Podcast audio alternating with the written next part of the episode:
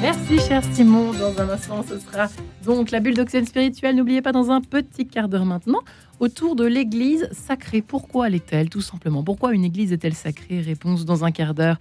Dans une demi-heure, le grand témoin présenté par Louis Dauphren, qui est en compagnie ce matin de Jean Quatremer, journaliste à Libération. Mais tout de suite, la rencontre du jour avec Marie ça?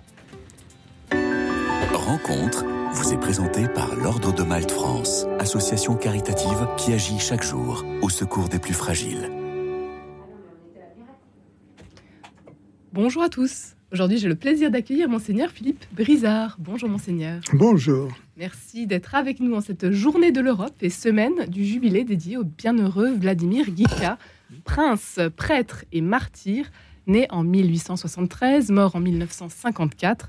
Ce héros de la charité, citoyen de l'Europe et fin lettré, dont nous fêtons cette année les 150 ans de sa naissance, les 100 ans de son ordination sacerdotale béatifié en 2013 et fêté le 16 mai. Rien que cela, la fête va être grande. Monseigneur Brizard, c'est une grande joie pour vous que ce jubilé ah oui, c'est une grande joie parce qu'on avait voulu faire quelque chose il y a quelques années, mais le Covid nous avait euh, complètement coupé les ailes. Et alors cette fois-ci, là, c'est bien, c'est bien parti.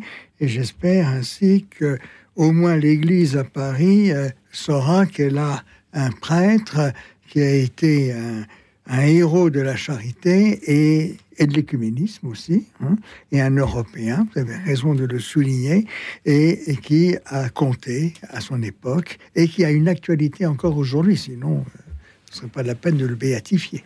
Alors justement, quelle est son actualité aujourd'hui? Qu'est-ce qu'il peut nous dire, ce, ce Vladimir Guika, aujourd'hui?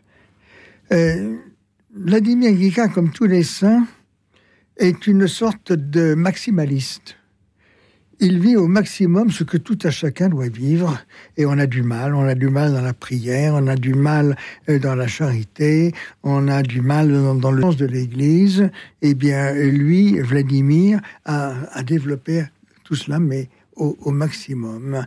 Sens de l'Église, parce que sa première démarche euh, spirituelle, c'est d'avoir compris que, au fond, euh, la foi chrétienne, elle est unique, une mais elle est portée par des églises qui sont séparées, surtout avec euh, l'orthodoxie de Byzance, puisque aussi bien ça a été une, une bagarre, une querelle de plus entre Byzance et Rome, et qui a mal tourné, alors que les précédentes avaient abouti à des réconciliations.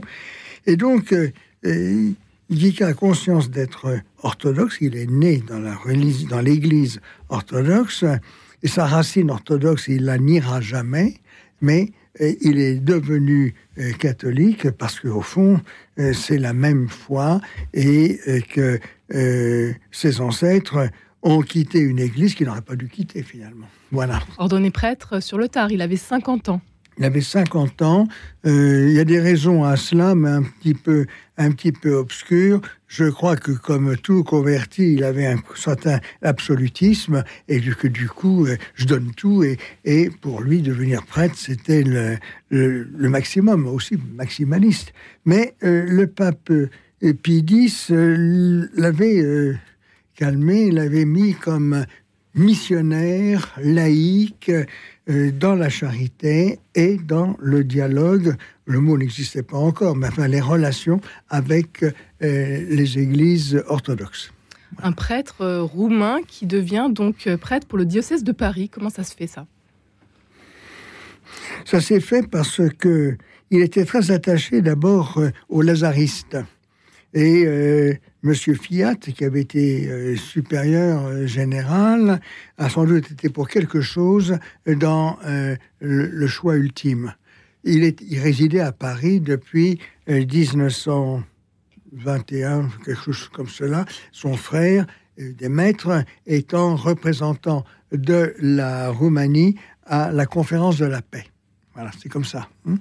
Et donc, comme il n'a pas fait de séminaire, puisqu'on a compté sa formation pour un Il a quand même beaucoup étudié la théologie. Un laïc qui a fait une licence, ou sa licence de droit, il a fait une licence de philosophie et un doctorat de théologie à Rome après sa conversion. Il n'y a pas beaucoup de laïcs qui soient formés, même encore aujourd'hui, à ce point-là. Hein.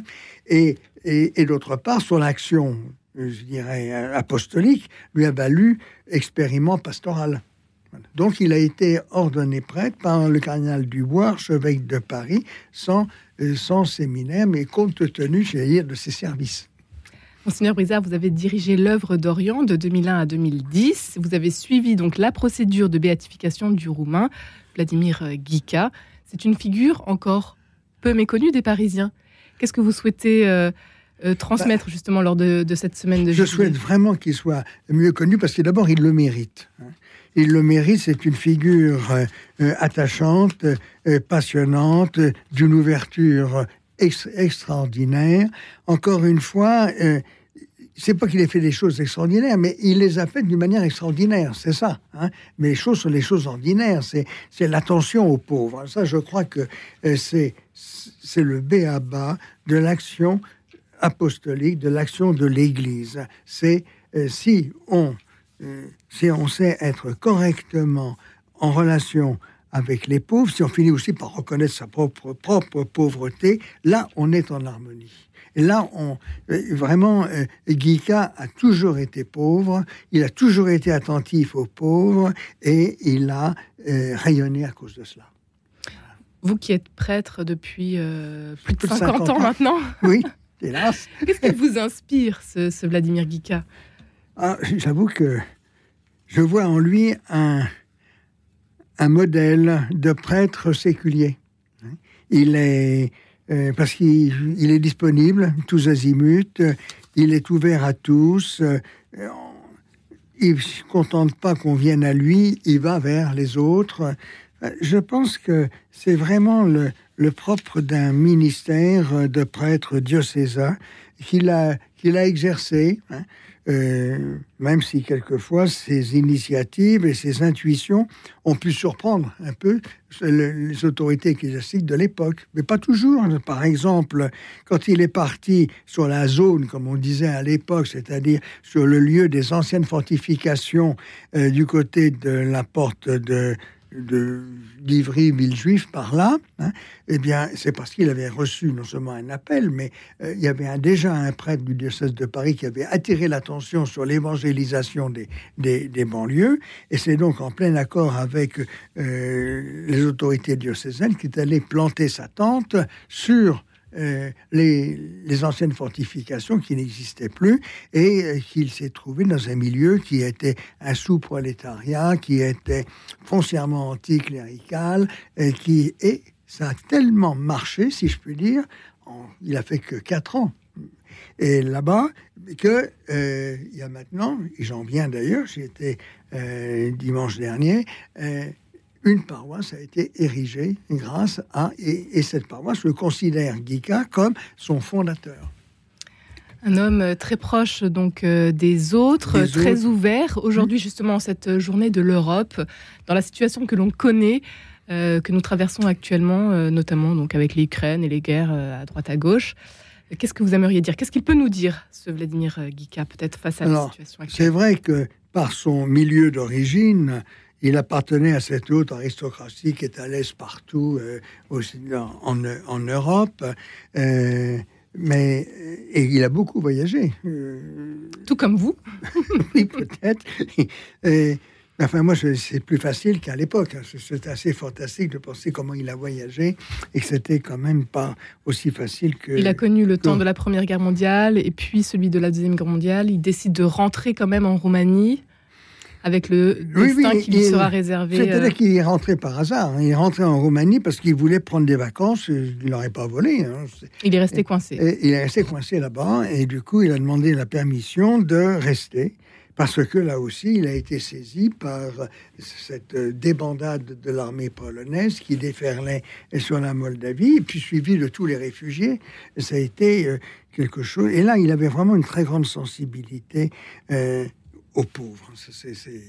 C'est très clair.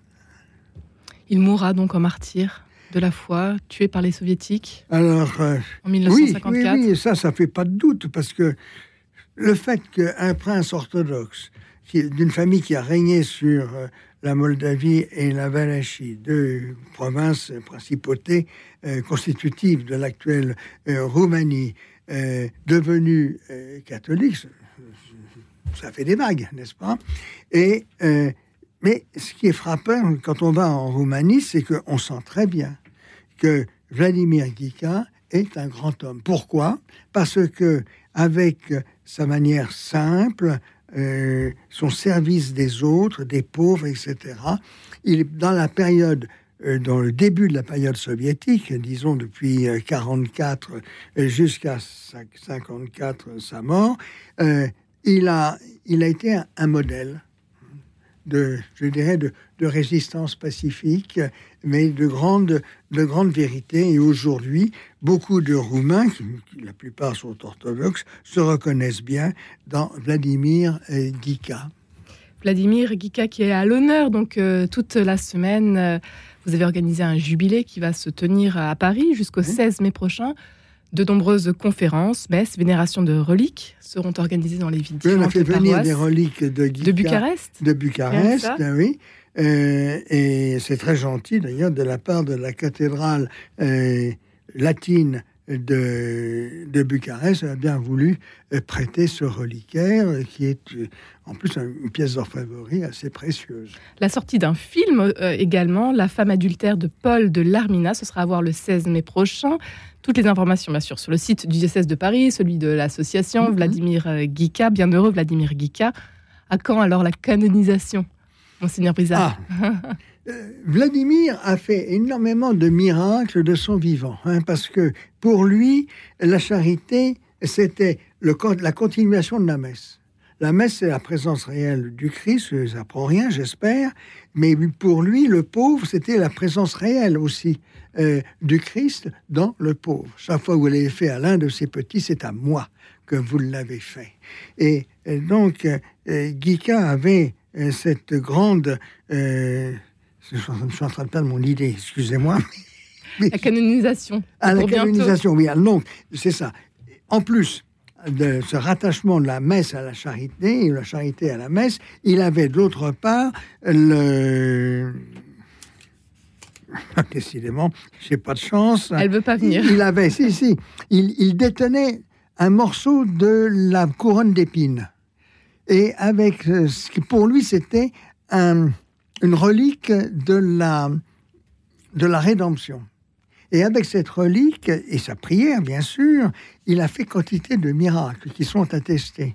Bon, c'est ça que je voulais dire. À suivre donc. Et qu'aujourd'hui, ben, il a l'air fatigué. On attend un miracle pour qu'on puisse avancer dans la cause de la canonisation. Un grand merci, Monseigneur Brizard, d'avoir été avec nous aujourd'hui. On vous retrouve le dimanche 14 mai à 11h au Sacré-Cœur de Montmartre, la vénération des reliques à midi et demi. Et puis, vous donnerez une conférence sur Vladimir, un laïc au service des pauvres et de l'écuménisme, devenu prêtre du diocèse de Paris et martyr en Roumanie. Ce sera à 15h. Toutes les informations sur Internet. Un grand merci d'avoir été avec nous aujourd'hui. Merci beaucoup. Eh bien, merci Marie. Joli programme. Et puis également un autre joli programme demain matin, si Tout je crois. à fait. Hein. Rendez-vous à 10h. Au pluriel, à demain. Rencontre vous a été présentée par l'Ordre de Malte France, association caritative qui agit chaque jour au secours des plus fragiles.